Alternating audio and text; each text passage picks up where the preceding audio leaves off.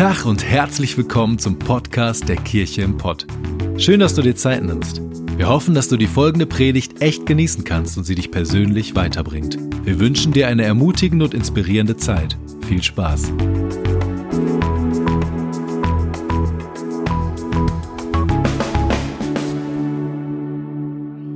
Entscheidungen treffen. Entscheidungen treffen ist nicht so easy. Wir wissen das alle. Jeder von euch hat schon mal Entscheidungen getroffen und schon mal gerungen mit einer Entscheidung. Kennt ihr dieses Ringen um eine Entscheidung? Ich weiß nicht, was das Richtige ist. Ich weiß nicht, ob ich links gehen soll oder rechts gehen soll oder was ich tun soll. Ich weiß nicht, was das Richtige ist. Warum ist es so schwer, sich zu entscheiden? Ich glaube, das liegt an einer Sache. Und zwar, dass wir unser Leben nur vorwärts leben können, aber wir eigentlich nur wissen, wie das Leben funktioniert im Nachhinein. Es gibt diesen Spruch, das Leben kann nur vorwärts gelebt, gelebt werden, aber nur rückwärts verstanden werden. Wenn wir zurückgucken, dann wissen wir, was die richtige Entscheidung gewesen wäre. Hätte ich mal dies und das gemacht, hätte ich diese Entscheidung anders getroffen, hätte, hätte Fahrradkette, wenn ich das gewusst hätte, was ich heute weiß, hätte ich vielleicht andere Entscheidungen in der Vergangenheit getroffen. Hätte ich gewusst, dass ich eines Tages den besten Mann der Welt heirate, dann hätte ich mit 17 mir gar keinen Stress gemacht mit diesem Ex-Boyfriend, den ich da hatte. Der, der, diese ganze Episode wäre für uns beide leichter ausgegangen. Hätte ich gewusst, was ich heute weiß. Hätte ich gewusst, dass ich so wunderschöne Kinder kriege, ich hätte wahrscheinlich schon früher damit angefangen. Oder auch nicht. Ich weiß nicht, was du sagen würdest in deinem Leben, wenn du zurückguckst. Hättest, würdest du wissen, wo du heute, was du heute weißt? Wo hättest du eine Entscheidung vielleicht anders getroffen? Wo hättest du dir vielleicht weniger Stress gemacht, vielleicht weniger Sorgen gehabt? Wenn ich gewusst hätte, dass Gott uns versorgt finanziell über die ganze Zeit, wo wir verrückte Entscheidungen getroffen haben, wo wir eine Kirche gebaut haben, wo wir lauter Sachen gemacht haben, wo wir uns manchmal, wo wir nachts manchmal wach lagen und dachten, Gott, das geht nicht auf, guck dir die Zahlen an. Wenn ich gewusst hätte, dass Gott uns versorgt, hätte ich einfach mich hingelegt und hätte geschlafen. Gedacht, alles gut. Wenn du wüsstest, was, wie gut Gott ist, wenn du heute was du heute weißt, wenn du das damals gewusst hättest, wie hättest du dich anders entschieden? Oder auch wenn ich jetzt wüsste, was meine Kinder, wenn sie erwachsen sind, einmal sagen werden über ihre Kindheit. Ich frage mich, was ich dann anders entscheiden würde jetzt. Wenn meine Kinder zurückgucken auf ihre Kindheit und sagen, das hat mich bewegt, das fand ich Hammer und ich habe mich dadurch geliebt gefühlt und das hat mich vielleicht verletzt, dann könnte ich jetzt andere Entscheidungen treffen. Aber das kann ich nicht, weil ich nicht weiß, wie sie ihre Kindheit einmal rückblickend erleben werden. Ich bin im Jetzt und ich muss jetzt Entscheidungen treffen nach dem besten Wissen und Gewissen. Ich weiß jetzt, was meine Eltern hätten anders machen sollen, nach meiner Vorstellung. Aber meine Eltern wussten das damals nicht und haben versucht, mich zu verstehen, haben versucht, mich so zu lieben, wie sie konnten und waren aber in ihrem Jetzt und wussten nicht, was sie vielleicht jetzt heute wissen und waren einfach so, wie sie sind in ihrem Jetzt. Und wenn du wüsstest, was in der Zukunft kommt, wie würdest du dich vielleicht heute anders entscheiden? Allein solche Fragen wie, wie würden wir mit Müll umgehen, wenn wir wüssten, wie die Welt sich in der Zukunft entwickelt? Wenn wir wüssten, was in der Zukunft passiert? Wenn wir wüssten, was, wen wir mal heiraten? Wie, wie viel entspannter würdest du jetzt sein, wenn du da gerade auf der Suche bist und einfach sagst, ach ja, ich werde in fünf Jahren heiraten, alles gut. Wie viel entspannter würden wir manchmal sein, wenn wir die Zukunft sehen könnten? Oder wie anders würden wir Entscheidungen treffen? Aber wir wissen das nicht. Aber das Coole ist, Gott ist außerhalb der Zeit. Hast du dir das schon mal überlegt? Gott hat Zeit geschaffen. Aber Gott ist nicht limitiert von Zeit. Wir sind limitiert von Zeit, Gott aber nicht. Gott ist in deiner Vergangenheit um sie zu erlösen, um dich zu befreien davon. Gott ist in deiner Zukunft, um sie vorzubereiten auf dich. Und Gott ist in deinem Jetzt, in deinem Heute, um dich vorzubereiten auf deine Zukunft und um dir zu helfen, Entscheidungen zu treffen. Ich finde das einen unglaublich schönen Gedanken. Gott weiß genau, was kommt. Und Gott hat den Überblick. Und wenn ich nicht weiß, was passiert, er weiß es. Und ich liebe, ich liebe das Wort Gottes. Ich weiß nicht, ob du die Bibel gut kennst oder ob du viel mit der Bibel anfangen kannst, ob du manchmal, wenn du in die Bibel guckst, denkst so, hä, ich verstehe das nicht. Aber die Bibel ist Gottes Geschichte mit der Menschheit und da steckt so viel Schönheit und Kraft drin. Und im Alten Testament schreibt Gott eine Geschichte mit einem Volk, mit dem Volk Israel, die mega kraftvoll ist. Und in dieser Geschichte steckt so viel drin, wovon wir heute lernen können. Und ich liebe es manchmal da reinzugucken und zu, zu entdecken, wie Gott diesen Weg mit diesem Volk geht. Und ich habe in der Vorbereitung einen Vers gelesen in Josua 3, Vers 4. Der hat mich mega berührt. Da steht, so wisst ihr, wohin ihr gehen sollt, da ihr diesen Weg noch nie gegangen seid. Das ist ganz cool. Er sagt, hey, ihr wart noch nie an diesem Ort. Ihr wisst nicht, was ihr machen sollt, weil ihr diesen Weg noch nie gegangen seid. Aber ich sag euch, was ihr machen sollt, damit ihr auch da ankommt, wo ihr ankommen sollt. Also hört auf mich. Und was ist das, was sie machen sollten? Josua 3, Vers 3 steht direkt davor. Wenn ihr die Bundeslade des Herrn eures Gottes, die von den levitischen Priestern getragen wird, seht, dann folgt ihr. So, hä? ich dachte, du gibst uns jetzt einen super Trick, den wir heute auch hier anwenden können. Was soll das heißen? Gott sagt ihnen, hey, ihr seid noch nie diesen Weg gegangen. Folgt der Bundeslade. Wisst ihr, wir müssen vielleicht ein bisschen den Zusammenhang verstehen. Das Volk Israel hat in Ägypten gelebt in Sklaverei und Gott hat sie befreit aus Ägypten und hat sie in die Wüste geführt und hat dort sie ganz nah an sein Herz geführt und hat ihnen Gebote gegeben und hat ihnen offenbart, wer er ist und hat sie übernatürlich versorgt und hat einen Bund mit ihnen geschlossen und gesagt, wir gehören zusammen. Ich bin euer Gott, ihr seid mein Volk, ich kümmere mich um euch. Und hat dann in dieser Wüste diese Beziehung gestärkt und zu ihm geredet und offenbart, wer er ist. Und dann hat er gesagt, aber ich habe eigentlich einen Auftrag für euch. Ihr sollt ins gelobte Land ziehen, über diesen Jordan drüber und dort sollt ihr euch ausbreiten, ein riesiges Volk werden und ein Segen sein für andere Völker. Das war der Plan, den Gott mit dem Volk Israel hatte. Und er sagt, hey, ihr kommt nur da an, wenn ihr der Bundeslade folgt. Was ist die Bundeslade? Was soll das sein?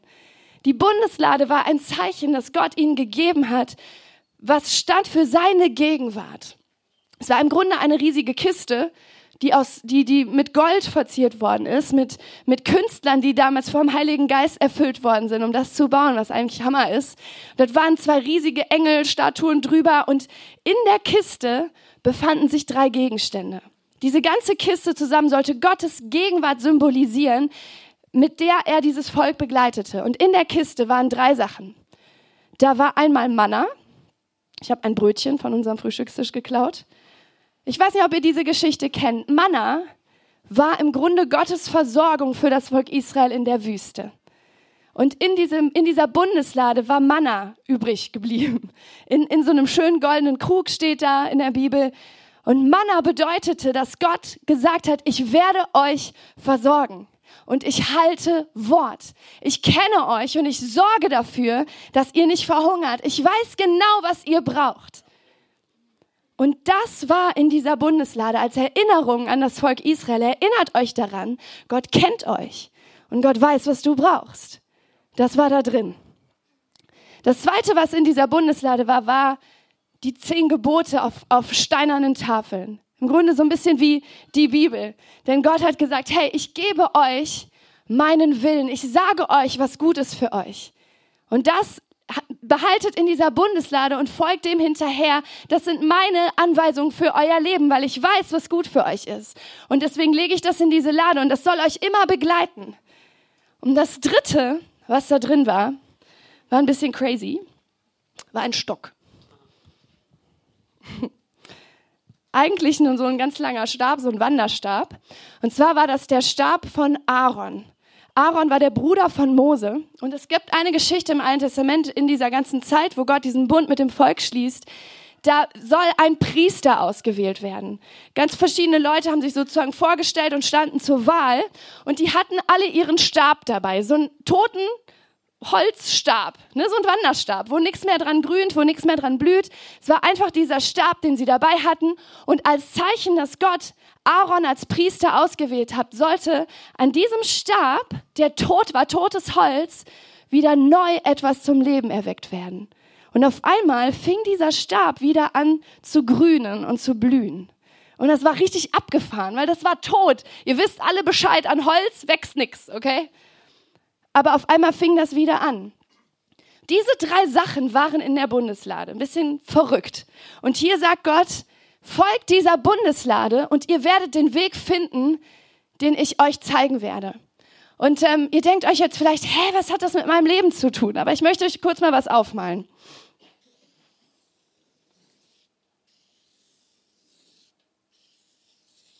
Okay, Gott hat jeden von uns geschaffen mit Körper, mit einer Seele und mit unserem Geist. So sind wir Menschen gemacht. Und ich finde es so erstaunlich, wie in dieser Bundeslade Gott dem Volk Israel zusagt, hey, ich kenne dich. Ich weiß, was gut für dich ist. Und Manna steht für den Körper. Gott sagt, hey, ich kenne deinen Körper, ich habe deinen Körper gemacht und ich weiß, was gut für dich ist. Und ähm, das Wort Gottes, der Wille Gottes, steht für die zehn Gebote, für die Bibel, wo Gott sagt, ich kenne deine Seele. Ich weiß, was du brauchst.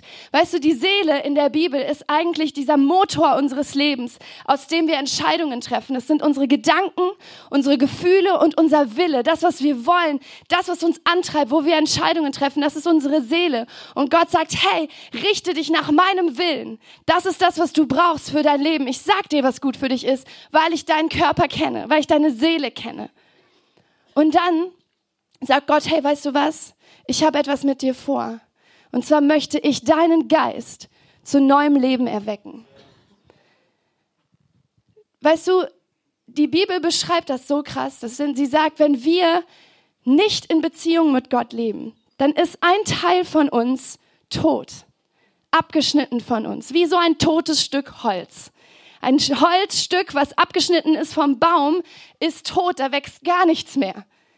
Aber wenn der Heilige Geist in unser Leben kommt, wenn Gott in unser Leben kommt, dann fängt von innen heraus etwas zu wachsen, wie an diesem Stab von Aaron dann ist eigentlich Hoffnungslosigkeit da gewesen, aber Gott fängt an, mit seinem Geist wieder was zum Leben zu erwecken. Und er fängt in tote Situationen, ein totes Herz, bläst er auf einmal wieder seinen Lebensatem ein und sagt, hey, ich möchte dich zum Leben erwecken. Ich möchte, dass du mich wieder spürst, dass du wieder meine Stimme hörst. Und dieser Stab von Aaron, der steht dafür, wo Gott sagt, ich kenne deinen Geist und ich weiß, dass dein Geist ohne mich tot ist und verloren. Aber so wie ich ein Stück Holz zum Leben erwecken kann, kann ich dafür sorgen, dass dein Geist wieder anfängt zu leben. Und das ist wunderschön und eine ganz krasse Symbolik für uns. Die krasse Entscheidung dahinter ist nur, Gott, Gott gibt dem Volk Israel solche Verheißungen, sagt, ich kenne deinen Körper, ich versorge dich, ich kenne deine Seele, weiß, was gut für dich ist und ich kenne auch deinen Geist und kann deinen Geist wieder zum Leben erwecken. Aber das alles passiert unter einer Bedingung. Folge dieser Bundeslade. Folge mir.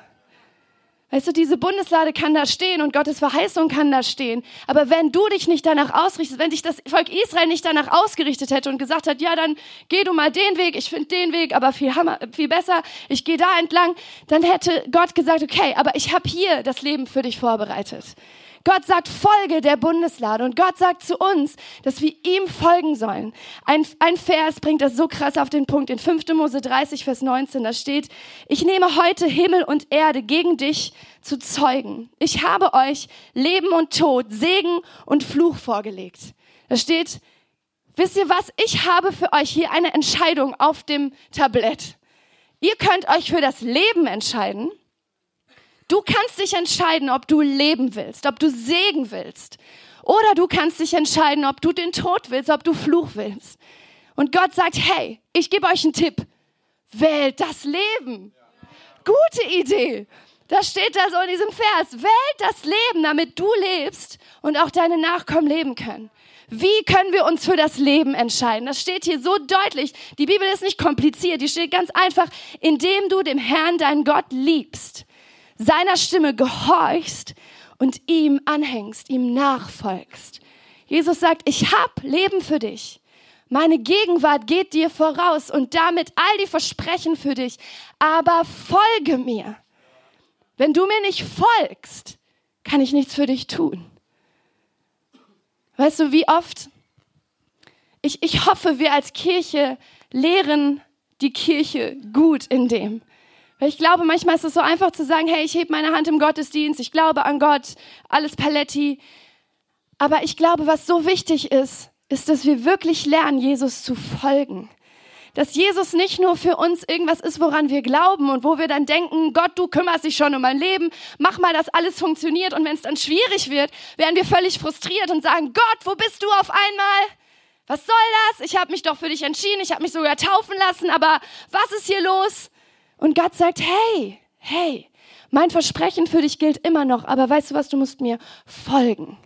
Weil ich habe einen Weg für dich und ich habe einen Plan für dich. Und dieser Plan wird am Ende gut, aber du musst mir vertrauen. Jesus, als er auf der Erde war, war im Grunde diese menschgewordene Bundeslade für uns Menschen. Die Gegenwart Gottes in menschlichem Körper. Und Jesus, das, was Jesus gemacht hat, ist immer wieder zu sagen, folge mir nach, folge mir nach, komm mir hinterher, komm mit. Ich zeige dir, wie das Leben funktioniert. Und Jesus sagt immer noch zu uns heute, folge mir nach. Der Auftrag von uns als Kirche ist, Menschen zu Jüngern zu machen. Wir sind Jünger von Jesus. Wir sind Nachfolger von Jesus. Unser Auftrag ist nicht einfach nur zu sagen, glaubt alle an Jesus, sondern folgt ihm nach. Denn weißt du, wenn wir nur glauben und erwarten, dass Gott alles für uns macht, aber wir gehen nicht seinen Weg, dann kann das nicht funktionieren. Weißt du, wir wissen nicht, wie es am Ende ausgeht, weil wir die Zukunft nicht kennen. Meine Kinder können manche Sachen nicht einschätzen, weil sie noch nie Teenager waren, weil sie noch nie erwachsen waren, weil sie manche Sachen, die ich erlebt habe, noch nicht erlebt haben. Und deswegen müssen sie mir manchmal einfach vertrauen, dass man mit einem Laufrad nicht auf der Straße fährt oder solche Sachen, obwohl sie das nicht, wo sie es gerade Hammer finden, müssen sie mir glauben, dass ich gerade hier einen weiteren Blick habe für sie. Und wenn ich ihnen sage, das ist der Weg, den du gehen sollst, ist das der Weg, den sie gehen sollen, damit sie geschützt werden, damit sie am Ende dieses Leben erleben. Und Jesus sagt es zu uns. Wir müssen glauben an ihn und ihm nachfolgen. Jesus will nicht nur dein Retter sein. Jesus will dein Retter sein und Jesus ist dein Retter. Wenn du ihm sagst, ich möchte, ich, ich, ich möchte, dass du mir die Schuld vergibst und ich möchte, dass du mich rettest, dann macht Jesus das.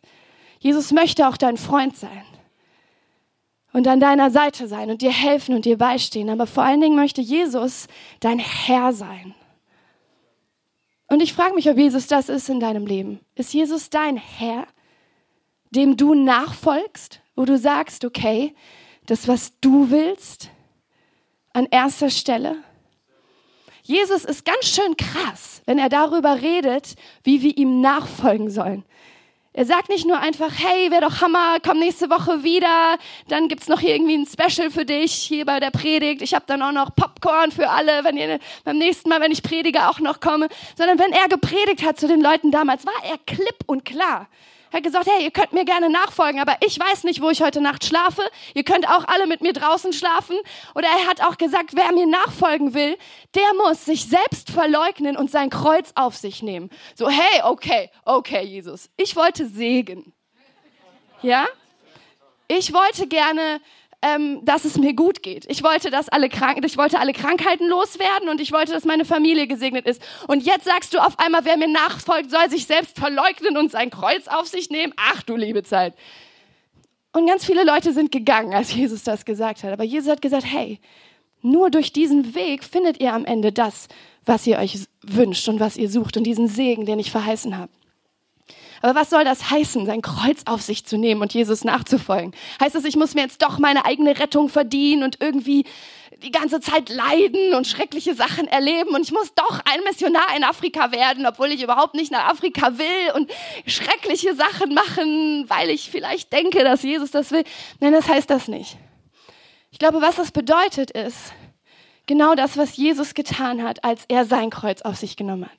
Erinnert ihr euch an die Situation die in der Bibel steht, wo Jesus im Garten Gethsemane sitzt und schwitzt und heult, weil er Angst hat vor diesem Kreuz und sagt Gott, wenn es irgendeine andere Möglichkeit gibt, diese Menschheit zu erlösen, bitte, bitte, kannst du das jetzt noch erfinden? Ich will da eigentlich nicht durch. Aber er sagt nicht mein Wille, sondern dein Wille geschehe. Nicht das, was ich will, sondern das, was du willst, soll geschehen. Jesus sagt, Gott, du bist mein Herr und ich tue, was du sagst. Und er hat damit sein Kreuz auf sich genommen, seinen Auftrag von Gott erfüllt. Und Jesus führt uns dahin, genau das Gleiche zu tun und zu sagen, hey, es geht nicht mehr nur um das, was ich will. Jesus lehrt uns, sei kein störrisches Kind, was doch sein Dreirad nimmt und auf der Autobahn rumfährt, nur weil die Eltern es gesagt haben und ich mache es jetzt trotzdem. Sei nicht störrisch, sei nicht rebellisch, sondern versteh, dass Gott es besser weiß als du. Gott weiß es besser. Vielleicht musst du dir das irgendwo an deinen Kühlschrank schreiben. Gott weiß, wie die Geschichte am Ende ausgeht. Und wenn dir Gott sagt, stopp, dann stoppst du besser. Weil Gott es besser weiß als du. Und wenn Gott dir sagt, hey, du kannst gehen, ich werde dich versorgen, ich werde für dich da sein, auch wenn du jetzt das Gefühl hast, dieser Weg ist gefährlich, dann kannst du wissen, wenn du diesen Weg gehst, du bist sicher. Weil Gott es besser weiß, weil Gott die Vergangenheit schon gesehen hat und schon da ist und weiß, was passieren wird. Wir müssen lernen, Gott zu vertrauen. Und ich habe mal bei Kids so eine Krone gerade geklaut. Gott hat dir die Verantwortung für deinen Geist, für deine Seele und für deinen Körper gegeben. Das ist dein Herrschaftsbereich. Aber Jesus sagt, wenn du mir nachfolgst und mich zum Herrn in deinem Leben machst, dann nimmst du diese Krone ab und sagst ganz bewusst, Jesus, ich gebe dir die Krone in meinem Leben. Ich gebe dir die Herrschaft in meinem Leben. Ich gehöre nicht mehr mir selber, sondern ich übergebe mein Leben an dich. Das ist, was es bedeutet, Jesus Herr sein zu lassen über deinem Leben. Und weißt du, was dann passiert? Die Bibel beschreibt das so krass, dann passiert genau das, was mit diesem Stock passiert ist. Weil dann kommt die Kraft des Heiligen Geistes und erfüllt dich von innen heraus. Und Gott sagt, wir beide können eine Beziehung starten, in der ich dir Leben einhauche, in der ich zu dir rede, in der ich dir zeige, wer ich bin und in dem mein Geist in dir lebendig ist. Es gibt so Hammer-Bibelverse dazu. Zum Beispiel Apostelgeschichte 2, 38, da sagt Paulus der jungen Kirche, die sich am Anfang in der Apostelgeschichte für Jesus entschieden hat, da sagt er, die haben gefragt, was sollen wir jetzt machen? Wir, wir glauben das, was du hier sagst. Und Paulus sagt, kehrt um. Und jeder von euch lasse sich auf den Namen von Jesus Christus taufen. Dann wird Gott euch eure Sünden vergeben und ihr werdet seine Gabe, den Heiligen Geist, bekommen. Der Heilige Geist zieht ein in deinen Geist und übernimmt die Herrschaft. Und ich, ich weiß nicht, ob du schon mal bei irgendeinem so Geschäft irgendwie so ein, so ein Schild draußen gesehen hast, weil das Geschäft ist total schlecht gelaufen. Auf einmal hängt da ein Schild unter neuem Management. Das ist das, was passiert, wenn der Heilige Geist Leitung in deinem Leben übernimmt. Dann kommt dein Leben unter ein neues Management und eine neue Führung, die sich wirklich auskennt. Das ist eine ziemlich gute Idee, mit jemandem zusammenzuarbeiten, der sich wirklich auskennt. Der Heilige Geist erfüllt dich. In Römer 8, Vers 5 bis 6 steht, wer sich von seiner eigenen Natur bestimmen lässt, also wer dieses trotzige Kind ist, das sagt, ich weiß es aber besser, dessen Leben ist auf das ausgerichtet, was die eigene Natur will. Wer sich aber vom Geist Gottes bestimmen lässt, ist auf das ausgerichtet, was der Geist will. Was der Geist will, bringt Leben und Frieden. Aber was die menschliche Natur will, bringt den Tod. Weißt du, Gott weiß es besser. Und der Heilige Geist in dir kann dir sagen, welchen Weg du gehen sollst. Und dann, der Heilige Geist fängt in deinem, in deinem Innersten an und dann fließt das nach außen. Und der Heilige Geist ist daran interessiert, deine Seele zu verändern. Die Seele, wie vorhin schon gesagt, sind deine Gedanken, deine Gefühle und dein Wollen. Weißt du, wenn du Gott die Herrschaft über dein Leben überträgst, dann gibst du ihm damit das Recht, irgendwelche Scheiße zu denken. Sagst, ich habe kein Recht mehr, mir selber Lügen zu erzählen. Darüber, wie schlecht ich bin, wie, wie, wie, wie unbrauchbar ich bin, sondern du lernst in einer neuen Art und Weise zu denken. Der Heilige Geist sagt dir, was Gottes Plan für dein Leben ist. Und er, wie diese zehn Gebote in der Bundeslade, sagt, hey, ich habe einen Willen für dich, ich weiß, was gut ist für dich, richte dich danach. Und es ist so ein Hammervers hier in ähm, Römer 12. Richtet euch nicht länger nach den Maßstäben dieser Welt, sondern lernt in einer neuen Weise zu denken, damit ihr verändert werdet und beurteilen könnt, ob etwas Gottes Wille ist, ob es gut ist, ob Gott Freude daran hat, ob es vollkommen ist. Wenn du sagst, Jesus, ich will dir folgen, dann beginnt Gott eine Veränderung in deinem Herzen. Und weißt du was? Manchmal ist es so interessant. Manchmal entscheiden sich Menschen für Jesus und wundern sich dann, dass auf einmal ihre Seele völlig verrückt spielt. Und sie das Gefühl haben, krass, auf einmal kommen Sachen in mir hoch, wo ich erstmal irgendwie in Seelsorge muss und das Gefühl habe, so, boah, ich muss mich erstmal hier wieder völlig neu sortieren. Aber weißt du was, der Heilige Geist macht das manchmal. Der geht hin und sagt, weißt du was, hey, ich übernehme jetzt hier die Herrschaft und wir gehen jetzt mal in ein Zimmer in deinem Herzen und holen da mal was raus. Das ist nicht gut für dich, diese Art zu denken. So wie du da geprägt bist, das ist nicht gut, das tut dir nicht gut. Und der Heilige Geist hilft dir in einer neuen Art zu denken. Und er hilft dir zu verstehen, was die Wahrheit Gottes ist in deinem Leben. Er hilft dir neu zu erkennen, wer du bist und was Gottes Plan für dein Leben ist. Und er renoviert deine Seele, deine Gedanken, deine Gefühle und er erneuert dich von innen heraus. Und das Gleiche macht Gott nach und nach mit deinem Körper. Das ist auch eine, eine Bibelstelle, 1. Korinther 6. Habt ihr denn vergessen, dass euer Körper ein Tempel des Heiligen Geistes ist? Der Geist, den Gott euch gegeben hat, wohnt in euch und ihr gehört nicht mehr euch selbst. Gott hat euch als sein Eigentum erworben. Denkt an den Preis, den er dafür gezahlt hat. Darum geht mit eurem Körper so um, dass es Gott Ehre macht. Wisst ihr, Gott sagt, hey, ich weiß, was dir gut tut. Ich weiß, was deiner Seele gut tut und ich weiß, was deinem Körper gut tut. Und wenn du mir folgst, wirst du erleben, dass ich dich versorge, dass ich mich um deine Bedürfnisse kümmere, aber vertrau mir und richte dich mit deinem ganzen Handeln danach aus, was gut für dich ist. Ich glaube, dass Gott uns damit ganz krasse Schlüssel in die Hand gibt, nach welchen Kriterien wir Entscheidungen treffen können. Das erste ist, triff Entscheidungen aus deiner Beziehung zu Gott heraus. Wenn du vor einer Entscheidung stehst, überleg dir mal, was für eine Entscheidung musst du gerade treffen? Welche, welche Entscheidung ist es gerade? Und dann als allererstes frag den Heiligen Geist. Heiliger Geist, was sagst du in mir? Ich musste zum Beispiel, heute Morgen hat Gott mich ein bisschen früher aufgeweckt als gewöhnlich Manchmal macht er das. Und ich habe mich hingesetzt und habe Tagebuch geschrieben, weil ich gemerkt habe, in meiner Seele ist irgendwie so ein Knoten.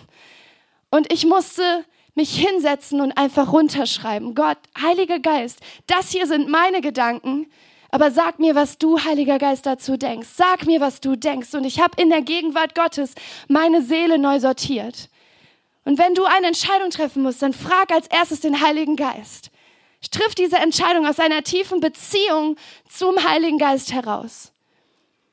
Und wenn du sagst, okay, ich habe das Gefühl, der Heilige Geist gibt mir so Hinweise in die eine oder andere Richtung, dann prüfe als zweites, ist das mit dem, was die Bibel sagt, ist das, passt das zusammen? Ist das, was die Bibel sagt, weil das ist das, wo meine Seele auftankt. Das ist das, der Wille Gottes für mein Leben, den Gott hier festgeschrieben hat. Und der Heilige Geist wird der Bibel nicht widersprechen. Das heißt, als erstes, erstes Kriterium, triff Entscheidung aus deiner Beziehung zu Gott heraus. Und dann als zweites, triff deine Entscheidung mit dem Willen Gottes im Fokus. Lies die Bibel. Deswegen ist es gut, einfach Bibel zu lesen. Mach dich nicht abhängig nur von uns Predigern, sondern setz dich selber hin und finde heraus, was Gottes Wille ist.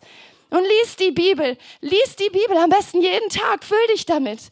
Weil mir hat das schon so oft geholfen, wenn ich vor irgendeiner Entscheidung stand, habe ich die Bibel gelesen und gemerkt, krass, dieser Bibeltext passt gerade genau in diese Situation. Und ich konnte von einer ganz anderen Grundlage heraus meine Entscheidung treffen.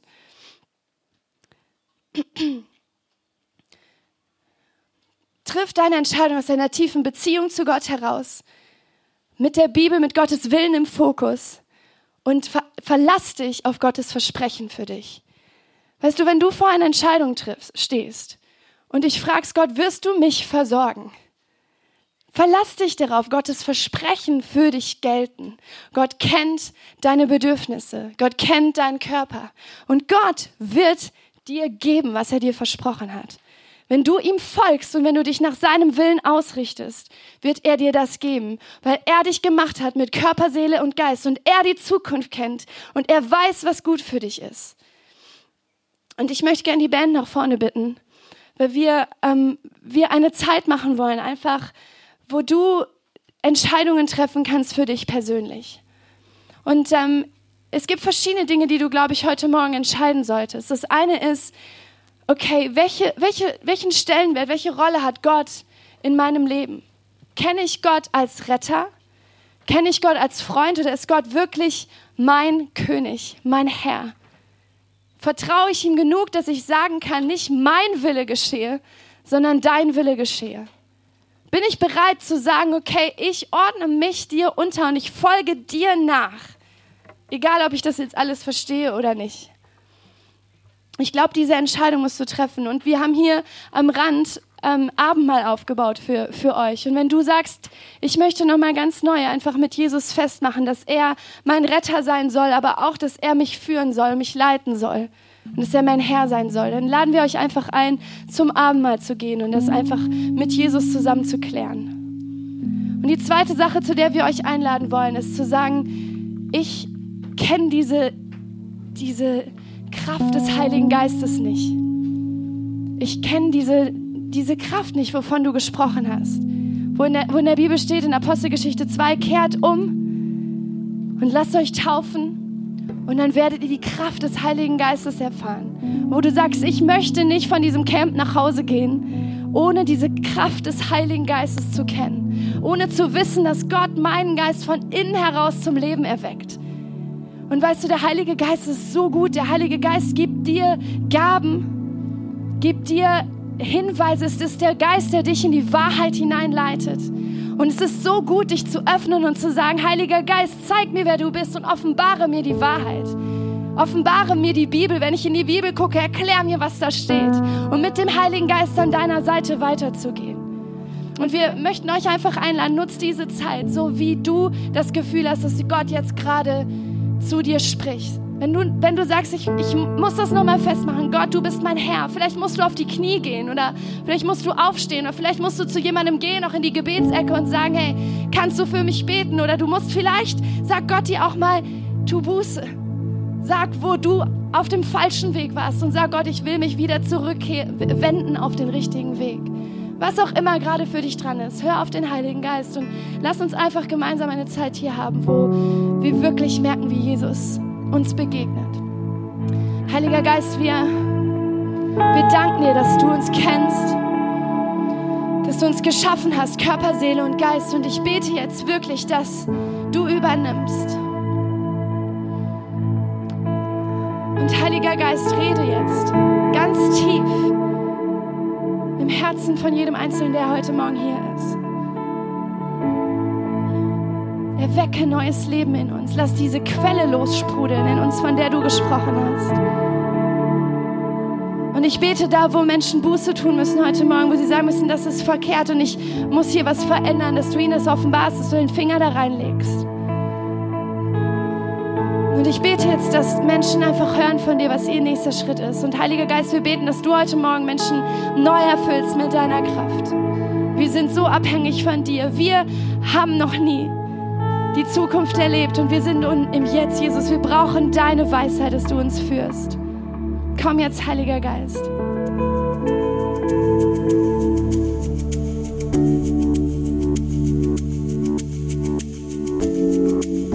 Wir hoffen, dass dir die Predigt weitergeholfen hat. Wenn du Fragen hast, schreib uns einfach an info@kircheimpod.de. Fühl dich auch herzlich eingeladen, uns persönlich kennenzulernen. In unseren Gottesdiensten jeden Sonntag 10 und 12 Uhr in der Gastronomie im Stadtpark in Bochum. Für alle weiteren Infos zum Leben unserer Kirche besuche unsere Website oder folge uns auf Instagram. Wir wünschen dir noch eine geniale Woche. Glück auf!